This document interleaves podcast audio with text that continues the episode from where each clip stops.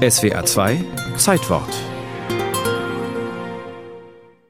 Im Herbst 1967 kippen männliche Kinobesucher reihenweise in Ohnmacht. Auf der Leinwand sehen sie die real gefilmte Geburt eines Kindes. Es ist die aufregendste Szene in Helga vom Werden menschlichen Lebens, ein Aufklärungsfilm, der Millionen in die Kinos lockt, aber sachlich und spröde erzählt wird. Es war ein weiter Weg vom ersten primitiven Leben auf dieser Erde bis zur nach Milliarden zählenden Bevölkerung unserer Tage. Helga, eine schüchterne und unerfahrene Frau, wird schwanger. Sie sitzt bei ihrer Gynäkologin und hat keine Ahnung, was mit ihr passiert. Weißt du, was in deinem Körper jetzt vor sich geht? So ungefähr das, was jede Frau weiß. Das ist zu wenig. Du musst das wissen, was jede Frau wissen sollte.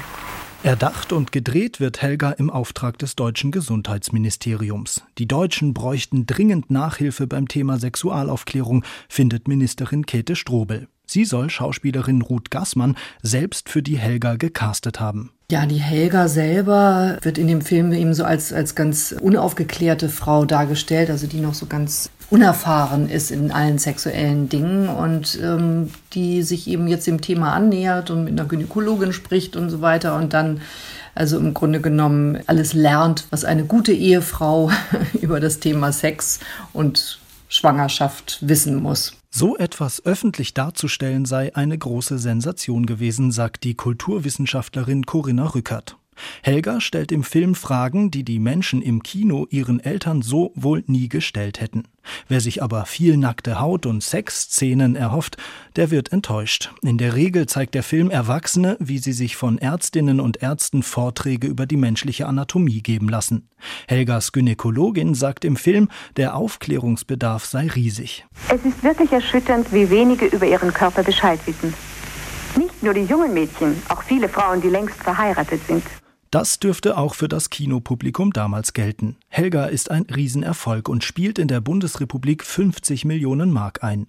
Weltweit sehen rund 600 Millionen Menschen den Aufklärungsstreifen. Im Spiegel heißt es 1968, Helga ist der erfolgreichste deutsche Film aller Zeiten und ein Staatsstreich zugleich. Helga bringt eine filmische Sexwelle ins Rollen. Zwei Fortsetzungsfilme folgen, neue Filmemacher treten auf den Plan. Am berühmtesten Volksaufklärer und Sexpapst Oswald Kolle. Corinna Rückert? Ihm ging es darum, auch Männer darüber aufzuklären, welchen Anteil sie daran haben, dass Frauen ein sexuelles, lustvolles Liebesleben haben können und letztlich aber auch die Frauen dazu aufzufordern, sich mit ihrer eigenen Lust auseinanderzusetzen. Oswald Kolles Filme wie Das Wunder der Liebe seien als direkte filmische Antwort auf Helga zu verstehen, sagt Kulturwissenschaftlerin Corinna Rückert.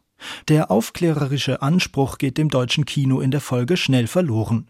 Klamaukartige Sexfilmchen werden beliebt mit eindeutig zweideutigen Titeln wie zum Beispiel Ach, jodel mir doch einen, Stoßtrupp Venus bläst zum Angriff von 1974. Das Bemerkenswerte an dem Kometen ist die Länge des Schweifes, der sich sonderbarerweise vorne befindet. Fünf Venusianerinnen reisen auf die Erde, weil ihnen auf dem Heimatplaneten der Samen ausgegangen ist. Zu Beginn des Films, der auf YouTube zu sehen ist, erläutert ein Forscher einer Schar Interessierter am Teleskop die Ausmaße des Kometen Kohutek. Im Publikum interessiert sich eine Frau eher für die Beule in der Hose ihres Nachbarn.